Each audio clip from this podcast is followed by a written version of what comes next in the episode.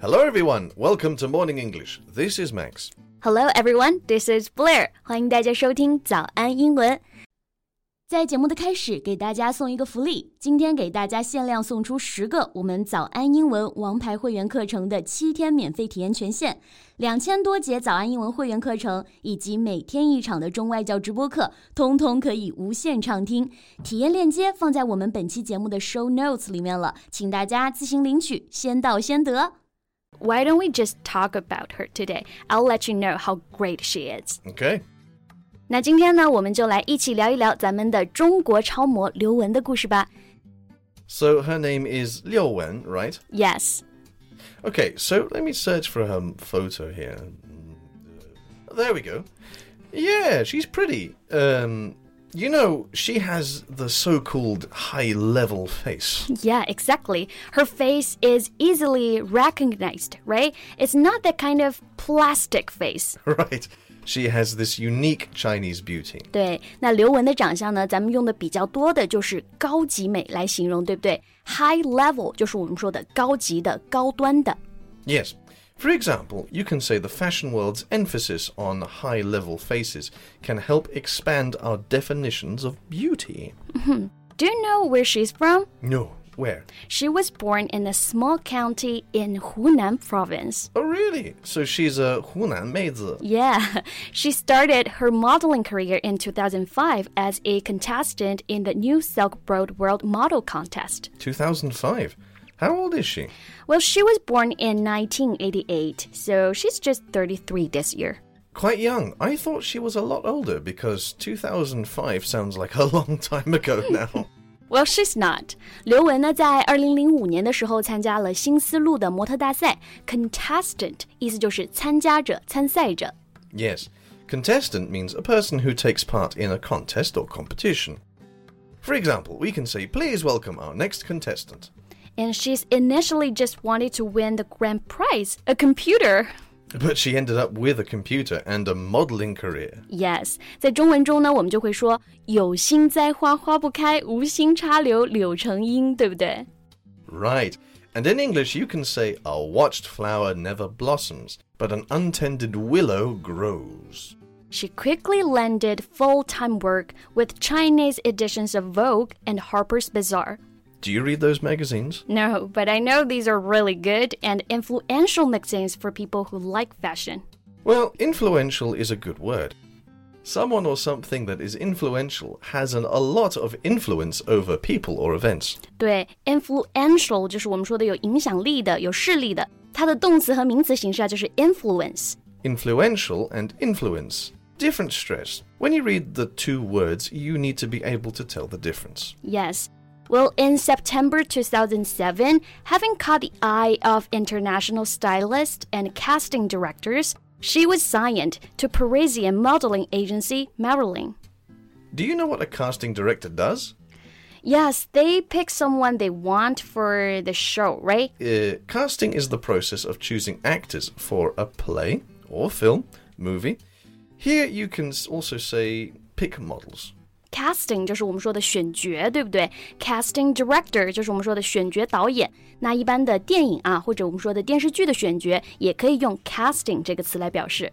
Yes, so she was signed to a Parisian modeling agency. That's nice. I mean, I know literally nothing about the modeling industry, but everyone knows that Paris is the fashion capital. Yeah, have you ever been to Paris? Yeah, I've been several times. Do you like it there? Well, I like France. France is a wonderful country. I will definitely go there sometime in the future. But never again to Paris. Okay, I get it. But I want to go there sometime because I've never been there.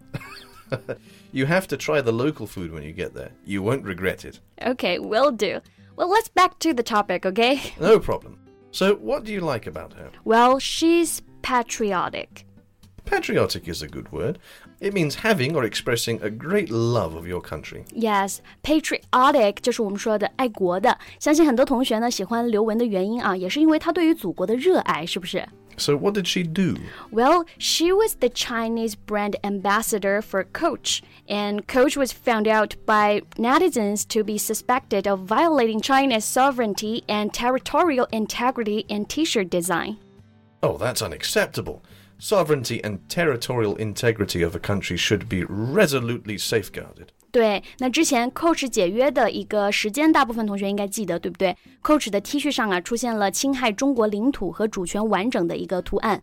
那 sovereignty 和 territorial integrity 就是我们说的领土和主权完整。中国的领土和主权完整是绝对不允许被损害的。Yes. So, what did she do as a brand ambassador of Coach? Well, she terminated cooperation with Coach immediately, and it was not long after the incident was reported. Wow, that was fast. And it could cost her a lot of money to terminate the cooperation. Yes, that's why we love her. Country always comes first. 那刚刚提到的 terminate 这个词，我们也可以再和大家解释一下。Yes, terminate means to make something end. For example, you can say your contract of employment terminates in December. 对，terminate 我们可以翻译为终止、停止，terminate cooperation 就是停止合作的意思。那刘雯在 Coach 被爆出这个问题之后啊，就立马停止了合作。That's really brave of her to do that. And you know what? She's the first Asian model to have a Barbie designed in her likeness. Oh, really? And is it a really big deal for you girls? Yeah, I think not just for girls. Her doll will join the 2021 Barbie Shero collection, which honors inspirational women and girls. Oh, that's great. And here, inspirational means imparting a divine influence on the mind and soul. 对，inspirational 那给刘雯做芭比娃娃这件事啊，也是对她职业生涯以及人品的一个肯定。Yeah. If I have a daughter, I want her to be an independent and strong woman just like her.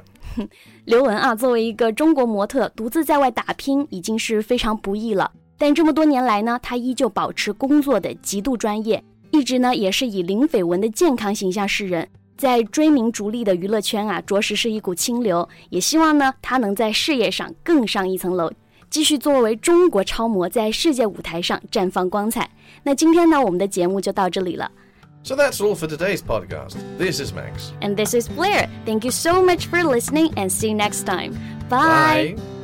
今天的节目就到这里了。如果节目还听得不过瘾的话，也欢迎加入我们的早安英文会员。成为会员，您就可以无限畅听我们每天一场免费的中外教直播课，以及两千多节原创系统课程了。今天我们限量送出十个七天免费试听权限，试听链接放在我们本期节目的 show notes 里了，请大家自行领取，先到先得。